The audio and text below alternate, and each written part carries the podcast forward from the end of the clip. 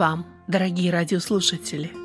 Вы слушаете радио Зегенсвелле «Волна благословения» радиопередачу. В ней вы услышите проповеди на разные темы.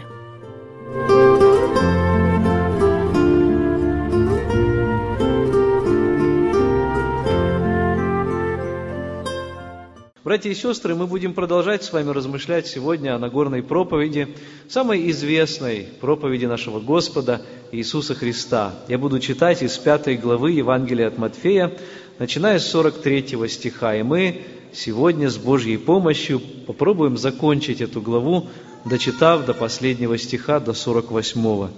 Итак, Евангелие от Матфея, пятая глава, с 43 стиха. Христос говорит, «Вы слышали, что сказано, люби ближнего твоего и ненавидь врага твоего. А я говорю вам, любите врагов ваших, благословляйте проклинающих вас, благотворите ненавидящим вас и молитесь за обижающих вас и гонящих вас. Да будете сынами Отца вашего Небесного, ибо Он повелевает солнцу своему восходить над злыми и добрыми и посылает дождь на праведных и неправедных. Ибо если вы будете любить любящих вас, какая вам награда? Не то же ли делают и мытари? И если вы приветствуете только братьев ваших, что особенного делаете? Не так же ли поступают и язычники? Итак, будьте совершенны, как совершен Отец ваш Небесный. Сегодня у нас есть братья здесь, отцы, и у многих есть свои дети. Я не знаю, как вам, но я думаю, что каждому отцу доставляет большое удовольствие, когда к вам подходят и говорят, ты знаешь, твой сын поступает точно так же, как и ты, как, твой, как его отец. То есть он подражать пытается отцу. Ну, конечно, смотря в чем, я надеюсь, что в хорошем подражает, да? Но это особое чувство в сердце отца, когда мы слышим о том, что наши дети пытаются нам подражать когда они делают это так, как его отец. Вот смотри, даже какое-то движение там, скажем, да, и вот он делает его точно так же, как его отец. И отец, когда это слышит, он думает себе, да, вот у него такое особое чувство в сердце появляется. И я так предполагаю, что наш Небесный Отец думает что-то подобное. Вот в его сердце возникает подобное чувство тогда, когда смотрят на верующего, смотрят на христианина и о нем думают или о нем говорят, он поступает так же, как его Отец, имеется в виду Небесный Отец. Он испытывает в своем сердце подобные чувства. И вот Иисус Христос недаром оканчивает эту часть, эту секцию Нагорной проповеди этим стихом, 48 стихом. «Будьте совершенны как? В какой мере? Как люди нет, говорит он, будьте совершенны такими, как Отец ваш Небесный. Будьте подобными вашему Небесному Отцу. То, что написано здесь, в 48 стихе, очень красиво, но это немножко сбивает нас с толку. Ведь если мы реалисты, мы с вами понимаем, что мы здесь, по крайней мере, по эту сторону небес, не достигнем никогда этого высокого уровня совершенства – быть таким, как Бог, испытывать Его качества, быть совершенным, а ведь в понимании большинства людей совершенство – это абсолютная безгрешность, это, знаете, такое состояние, что нет ни пятна, ни порока, и вот мы думаем, что мы никогда его не достигнем. Это слишком высокий стандарт. Это та планка, на которую мы никогда не запрыгнем. И прежде чем нам говорить об этом отрывке в целом, я хочу всех нас успокоить. Дело в том, что Иисус Христос не имеет вот этого устоявшегося у нас понятия о совершенстве, о том, что нам нужно быть всем таким вот безгрешным, как является Отец Небесный. Речь не о безгрешности, речь о христианской зрелости. Христос здесь говорит, любить нужно, и вы знаете, каждый человек любит, даже язычники и мытари испытывают любовь, но правда они любят себе подобных, как написано здесь, в этом отрывке. А вот чем отличаются христиане? Мы ведь понимаем, что христианин – это особый человек – И тогда, когда на нас смотрят люди со стороны, особенно люди этого мира, мы хотим, чтобы они сделали для себя какие-то выводы. Мы хотим, чтобы они где-то там, в сердце, себе сказали, этот человек отличается от всех, кого я знаю. Он другой, он не такой, как все, в хорошем смысле этого слова. Чтобы такой человек потом подошел к нам и спросил, послушай, а почему ты отличаешься? А что тебе дает эту особую энергию, эти отличия, эти особые качества, которые не похожи на всех? И тогда мы бы могли засвидетельствовать такому человеку об Иисусе Христе. Итак, в чем же это отличие? В любви. Понятно, что в любви. Мы любим, но Христос говорит, любить нужно по-особому – Каждый человек любит, но не каждый человек любит так, как любит христианин. У христианина особая должна быть любовь. И вот здесь мы должны проявлять такие же качества, как и Отец Небесный. Он проявляет свою любовь ко всем людям нелицемерно и нелицеприятно и великодушно. И мы должны поступать таким же образом. И вот такую зрелость мы должны искать. Мы должны к ней стремиться, к этой зрелости христианской, о которой здесь говорит Христос. Ну как еще можно пояснить вот это слово «совершенство»? Давайте для более ясного понимания откроем одно из мест Писания, которое написал апостол Павел. Это второе послание к Тимофею, третья глава. Если помните, эта глава, третья глава второго послания к Тимофею, оканчивается двумя стихами, 16 и 17, в котором апостол Павел говорит нам о том, чем является священное Писание – в воскресной школе и во многих других местах эти стихи обычно заучиваются наизусть, потому что они дают нам доказательство того, что Писание произошло от Бога, что его истинным автором является Господь. И 16 стих начинается так. «Все Писание богодухновенно и полезно для научения, для обличения, для исправления, для наставления в праведности, ну, это нам знакомо. А вот обратим внимание на 17 стих. «Да будет...» Что там написано? совершен. Это то же самое слово, греческое слово телеос. Оно переводится в нашей Библии как совершен. Да будет совершен Божий человек.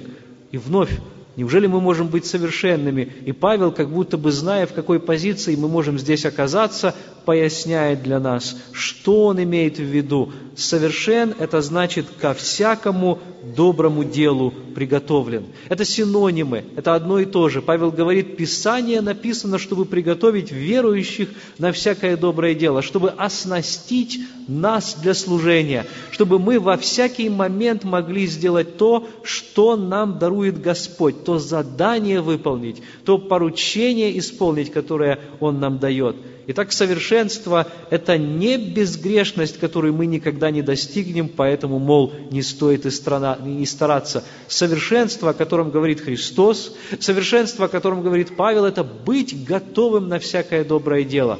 Это и есть духовно зрелый человек. Если я посмотрю на себя сегодня, то я могу себя оценить так же, как и всякий сидящий здесь а подхожу ли я под эту категорию? Всегда ли я готов тогда, когда звучит какой-то призыв, сказать, да, я, Господи, возьми меня, пошли меня, я готов идти. Всегда ли, даже тогда, не, когда нет призыва, и я вижу какую-то нужду, во мне, в сердце возникает желание послужить, вот это и есть духовная зрелость, о которой здесь говорит Павел и Христос также. Готовность ко всякому доброму делу, готовность всем послужить, всем, независимо от того, кто этот человек, как он насолил нам, каким образом наши пути пересекались, все равно его любить. Вот так описывает совершенство Иисус Христос. Итак, есть людская любовь, есть обычная любовь, есть повседневная любовь, есть любовь мирская. Это любить любящих тебя, это относиться хорошо к своим родственникам, это искать какой-то выгоды от любви. Христос говорит, на это способны все,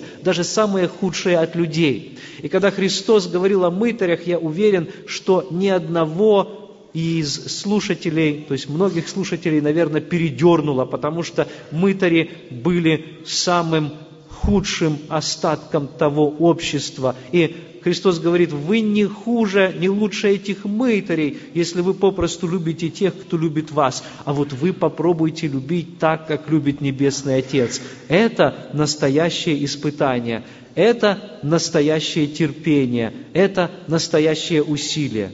Итак, как же нас хочет научить здесь любить Иисус Христос, чтобы нам подражать нашему Небесному Отцу? Вернемся к 45 стиху 5 главы Евангелия от Матфея. «Да будете сынами Отца вашего Небесного», говорит здесь Христос, «ибо Он повелевает солнцу своему восходить над злыми и добрыми и посылает дождь на праведных и неправедных». Вы знаете, здесь говорится о том, что у нашего Небесного Отца есть место для всех. Вновь-таки, наше отношение к людям обычно основано на том, что мы можем получить от этого человека. Ну, представьте себе, если бы солнечный свет был моим, наверное, я бы распоряжался им так, я был Небесным Отцом. Я бы сказал, вот те, кто мне молятся, те, кто больше читает Библию, те, кто, может быть, выполняет какие-то религиозные обряды, ходит в собрания и так далее, поддерживает со мной взаимоотношения, я им дам больше солнечного света, я им дам больше благословений, дам больше дождя, а тем, кто этого не делают, меньше. Посмотрите, солнечный свет, дождь – это все благословение нашего Небесного Отца, это природное богатство, так мы их называем, но мы понимаем, что природа ведь она не безлична – она, наоборот, имеет личность свою. Это Творец наш, который одаривает нас этими богатствами. И христиане не имеют их больше, чем люди этого мира. Мы должны иметь в нашем сердце такое же широкое место для различных людей. Когда-то апостол Павел писал второе послание к Коринфянам, и там есть такой стих, 2 Коринфянам, 6 глава, 12 стих, он пишет Коринфянам, и он говорит им так, «Вам не тесно в нас, но в сердцах ваших тесно. Это очень интересно. Павел говорит здесь, вот что касается нас, в нашем сердце есть место для вас. Наши сердца широкие. Вот несмотря на все ваши проблемы и неурядицы в вашей церкви, мы, апостолы, вас вмещаем. Мы готовы вас любить. Мы готовы трудиться над вами. Мы готовы проявлять наше терпение, нашу заботу и любовь. То есть вы всегда найдете место в наших сердцах. Вам не тесно у нас, но нам тесно у вас. То есть, когда мы к вам приходим, когда мы беседуем, когда мы шлем наши письма, но мы натыкаемся на какие-то препятствия, какие-то барьеры существуют. Вы не хотите все это воспринимать и все это слушать, потому что в сердцах ваших есть определенная теснота. Вы их не полностью открыли для нас. Может быть, сегодня у нас тоже есть эта проблема – вы знаете, Бог с нами делится своими богатствами щедро. Он делает это бесплатно и бескорыстно. И не только Он дает их нам, но и людям, которые не верят в Него. Но и самым худшим преступникам Он в этом не отказывает. Словом, несмотря на то, человек верен Ему или нет, Господне творение, Господне богатство дается Ему. Наша же любовь основана, как я уже сказал, на наших собственных соображениях, меркантильных, мирских, ограниченных. Мы думаем, а что я могу получить взамен от этого человека? А если я буду его любить, то что именно, как он может мне отплатить? Какая перспектива выгоды у меня может быть? Есть ли у меня родственные связи с этим человеком или нет? И куча различных других соображений – вы знаете, тогда даже когда мы берем Его ресурсы, то есть то, что нам не принадлежит, Божьи ресурсы, и даже ими мы распоряжаемся вот с такой меркантильностью, с желанием получить какую-то выгоду. Человек говорит, ты знаешь, если ты дашь мне немного денег, я дам тебе немного моей нефти – на, которая находится на моем участке. Но если разобраться, ни участок не твой, потому что это земля, которую Бог тебе дал, ни нефть, которая находится там под этим участком, она, в общем-то, тоже не твоя, и ты говоришь о ней как о своей. Если ты дашь мне немного денег, то я дам тебе, там, скажем, ну, своей пшеницы. Да, ты ее вырастил, но если бы Бог не был с тобой, то неужели ты мог бы вырастить эту пшеницу? И так этот разговор можно продолжать. Словом, наша проблема, мы любим тех, кто любит нас, и Христос говорит, от этого нужно освободиться. Часто христиане подпадают под это обольщение. Они думают, вот я обставил себя людьми, которые сами любвеобильны, и я их тоже люблю. И это значит, что я уже проявляю как-то свою христианскую жизнь. Но на самом деле мы должны смотреть дальше, и мы должны искать тех людей, которые не заслуживают нашей любви, которым мы, может быть, не подходим и не пожимаем им руку, которым у нас есть какая-то неприязнь, а такие люди, наверное, все-таки есть. У каждого из нас где-то есть какие-то натянутые отношения, где-то есть какая-то история конфликта. Даже если мы формально простили друг другу, все равно ведь какой-то осадок остается. Христос говорит, в таком случае нужно благотворить таким людям. В 43 стихе вот этой пятой главы Евангелия от Матфея здесь есть такие слова. «Вы слышали, что сказано, люби ближнего твоего и ненавидь врага твоего». Здесь Христос цитирует второзакон, э, закон Моисеев. Вот, например, книга Левита, 19 глава, 18 стих – но что интересно, Христос цитирует первую часть стиха, а если открыть все эти места, мы не найдем там вот этой второй части. Нигде не написано «ненавидь врага твоего». Это было добавлено людьми.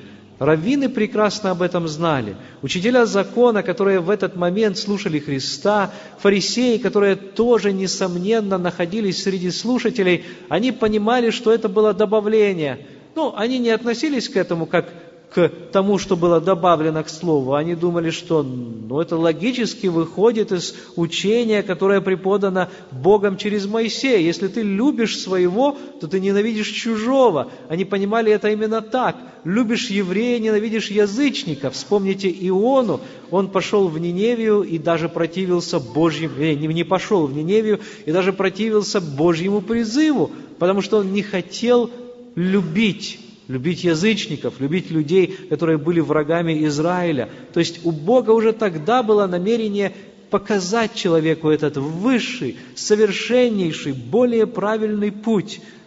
И сегодня Христос по-прежнему призывает нас. Он говорит нам, давайте любить. Любить всех людей, независимо от того, хороши они или плохи, независимо от того, какой цвет у них кожи, какой у них пол, какая у них даже, я позволю сказать, половая ориентация. Хотя сегодня это очень больной вопрос, и нам трудно часто отделить грех человека от самого человека, но будем помнить, что люди, грешники, они несчастные, они погибшие, и они находятся сегодня в обольщении. И и несмотря на то, что многие дела, которые они творят, являются мерзостью, пусть это не затмит наших сердец, чтобы показать им, тогда, когда мы с ними встречаемся, когда жизнь, обстоятельства и сам Бог делает так, что наши тропы жизненные пересекаются, чтобы мы не затмевали наших сердец от них, и чтобы мы открывали наши сердца перед ними, показать им любовь Христову. Будем дарить эту любовь щедро, как Господь, нелицемерно или нелицеприятно, невзирая на лица, как Он это делает, и великодушно.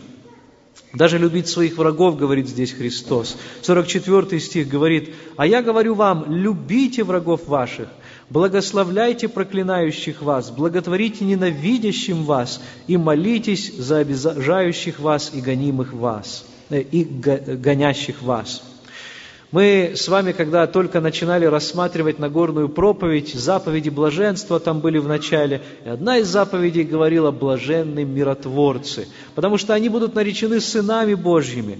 И вот здесь Христос повторяет эту мысль, Он говорит, «Вы будете истинными сынами Отца вашего Небесного». Это прекрасно ведь, быть, от, быть сыном Небесного Отца. То есть, чтобы люди, окружающие нас, сказали, Он похож на Отца, Он такой же, как Его Отец. Чтобы в нас узнали Его детей. Христос говорит, хотите, чтобы вас их узнали, поступайте, как поступает Он.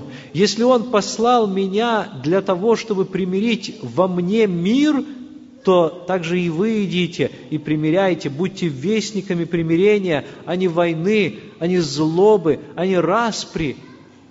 Когда мы читали с вами предыдущие стихи, там говорилось о том, что нужно подставлять вторую щеку. И мы говорили, что это не пассивное принятие всякого насилия, но это активное противодействие этому насилию любовью. Библия говорит, противостаньте злу добром. То есть у нас должна быть какая-то альтернатива, мы должны творчески к этому подойти, чтобы найти выход из этого положения. Я помню рассказ о Федоре Достоевском. Это великий русский писатель, который однажды попал в такую ситуацию. Он шел по тротуару, и один пьяный человек, залетев сзади, может быть, он знал, с кем он имеет дело, а может быть и нет, он ударил его очень сильно, так что Достоевский не удержался на ногах он упал, ударился лицом и расквасил себе нос. И вот здесь все было в крови. Это все заметил полицейский, и он арестовал того обидчика, который нанес телесное повреждение известному писателю. Потом они встретились в суде, и Достоевский прилюдно сказал, что он снимает с этого человека всякие обвинения. Он не получил от него просьбы о прощении, у них не было никакого разговора перед этим. Но Федор Михайлович сказал, я прощаю его. Но судья все-таки остановил этот процесс и сказал, да, вы прощаете его, я снимаю с него обвинение в избиении, но я не могу снять с него обвинение в нарушении общественного порядка. И он все-таки должен будет заплатить штраф. И там был назначен штраф что-то около 12 рублей. Э, это большая сумма на тот момент была. И тогда, когда этот преступник вышел после вынесения ему приговора, Федор Достоевский встретил его возле дверей и протянул ему эти 12 рублей и сказал, я знаю, что у вас нет этих денег, вот, пожалуйста, возьмите, вы сможете с помощью этих средств оплатить ваш штраф. Именно поэтому люди, когда они видят такое отношение, они задумываются, почему мы так поступаем. И это очень хороший повод засвидетельствовать им о Христе. Достоевский поступал так, потому что он знал Христа, он знал Бога, он знал, что этим миром правят моральные законы, установленные Божьим высшим моральным авторитетом, и мы должны также к этому стремиться. Он простил, он заплатил этот штраф. Даже в Ветхом Завете, в котором, казалось бы, все было построено на законе, все было построено на понятии справедливости, велись вот эти войны, и то мы видим зародыши, зачатки этого отношения, которое принес на нашу планету Христос. Если мы читаем вторую главу, э, 28 главу второго, второй книги Паралипоменон, мы не будем ее открывать, но я напомню, что там есть такой сюжет – в тот момент израильтяне и иудеи представляют собой два разделенных царства – Южное царство и Северное царство. Иудеи еще как-то держатся Господа. У них время от времени появляются цари, которые народ судят по справедливости и возвращают к истинному поклонению Богу, в то время как в Израиле таких царей практически не было. Но что удивительно, Иудея начинает отступать от Бога все дальше и дальше. И тут Господь использует Израиль, чтобы как-то привести Иудею в чувство. И между Иудеей и Израилем вспыхивает военный конфликт. И вследствие этой войны Господь допускает, что израильский царь Факей побивает, избивает 120 тысяч человек – Удивительное дело. Израильтяне, которые также были беззаконными людьми, для того, чтобы научить иудеев, как служить Господу, так и говорится там, Господь допустил, чтобы эти 120 тысяч человек были избиты, они были бы убиты, это были иудеи. И очень много людей попало также в плен. И вот тогда, когда они попали в плен, израильтяне хотели их поработить. Тогда было обычно тогда, это была обычная практика. Если кто-то попадал в плен, он становился собственностью этих людей. И потом его можно было продать на невольничьем рынке, с ним можно было сделать как с пленником что угодно. И израильтяне уже потирали руки, потому что огромнейшая добыча их ждала. И здесь один из пророков Божьих сказал им, неужели вы без греха? Неужели вы не понимаете, что Бог просто воспользовался вами для того, чтобы наказать иудейский народ и возвратить его к себе? Неужели вы теперь будете плохо относиться к вашим братьям? И они были обличены в своем сердце, и написано, что они своих врагов, с которыми они только что воевали, и которых они только что взяли в плен, они рассадили и они накормили, и они елеем помазали их раны, и они посадили их на ослов и отправили к себе домой. Они потерпели собственный убыток, они пошли на расходы и растраты, так же, как некогда пошел добрый самарянин, чтобы перевязать раны того человека, на которого по дороге в Иерихон напал разбойник.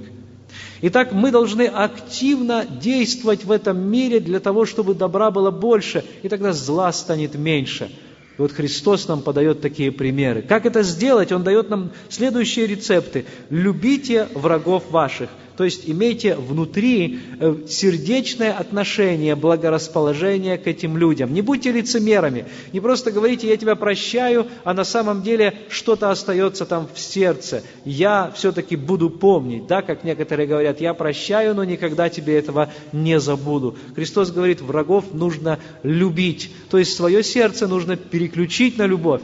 Оказывается, можно повелевать не только своими чувствами, но и своей волей.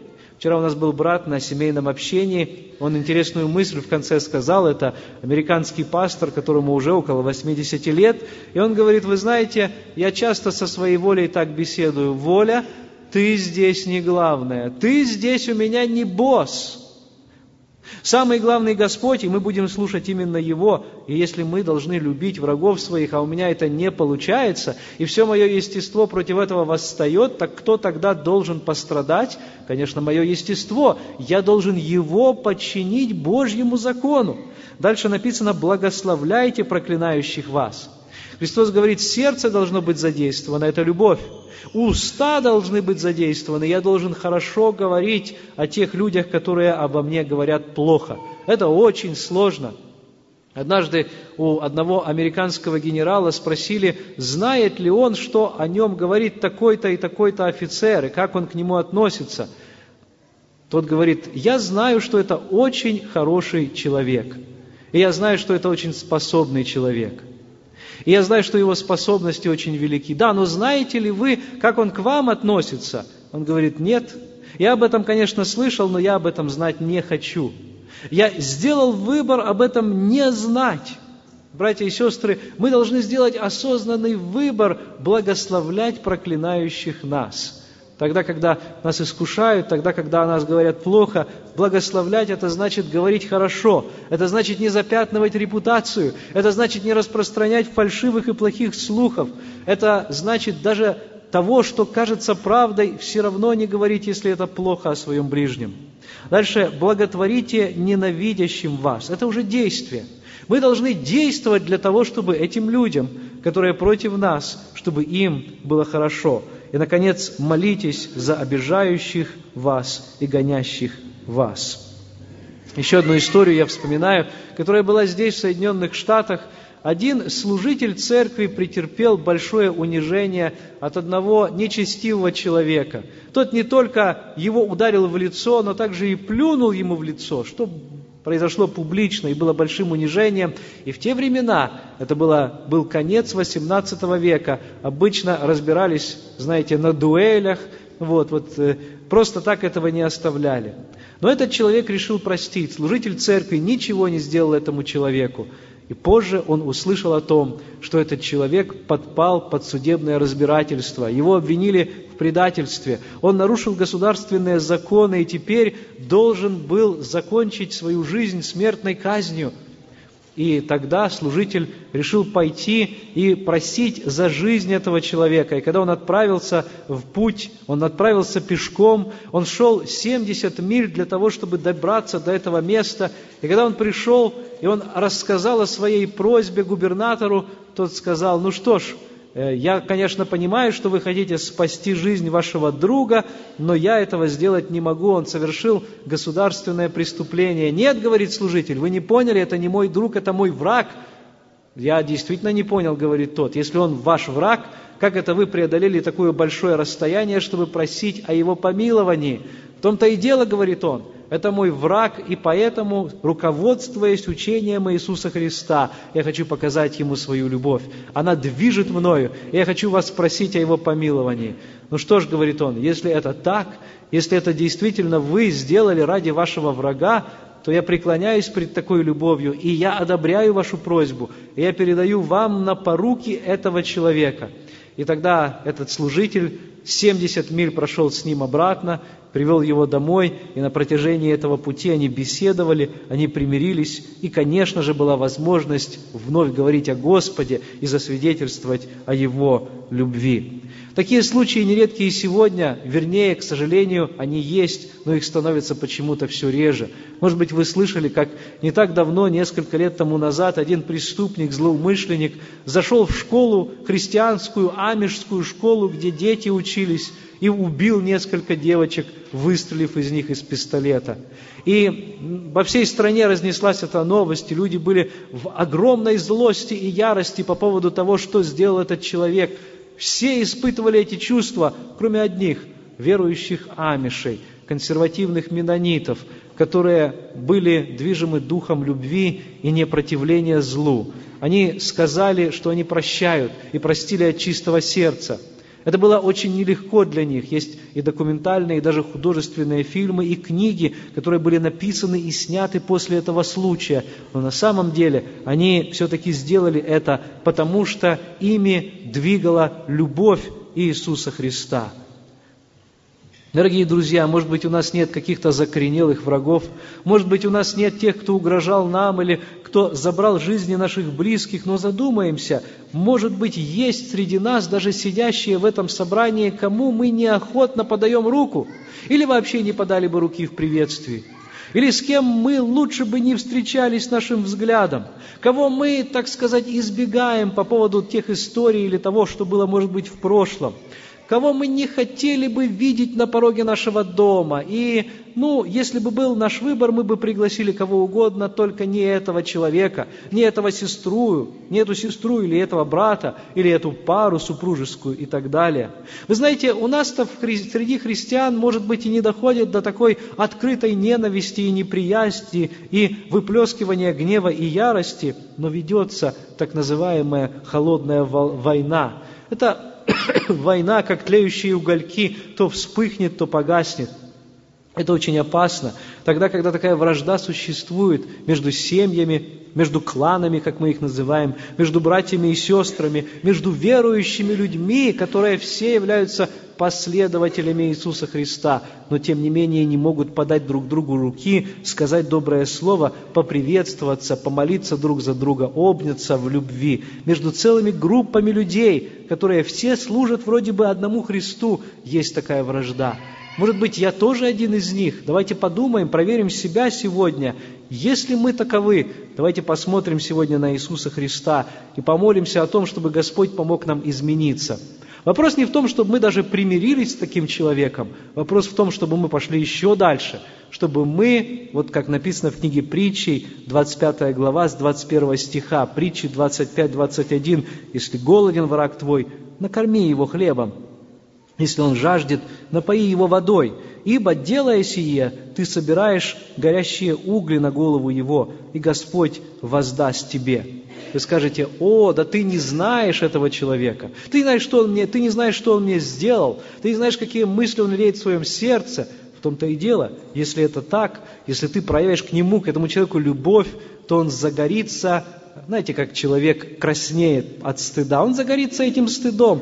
Ты соберешь ему на голову тогда эти горящие угли, и ему станет стыдно за его поведение, ему станет стыдно за его действия, и Господь, написано, воздаст тебе. Итак, будем делать добро. Будем делать добро не только тем, кто делает добро нам, но и тем, кто его не делает и не собирается даже делать, кто, может быть, попал в списке, если не наших врагов, то, по крайней мере, не наших друзей. Будем делать добро всем, любить всех на деле, как делал Иисус Христос, как поступает наш Небесный Отец. И тогда мы придем к 48 стиху. «Да будем мы совершенны в этом, зрелыми в этом, как совершен Отец наш Небесный. Пусть Он нас в этом благословит. Аминь. Давайте помолимся. Вы слушали Вадима Гетман.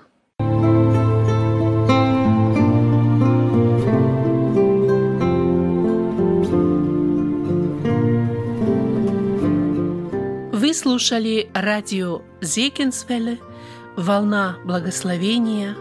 город Детмалт, Германия. Дорогие радиослушатели, мы желаем вам Божьих благословений.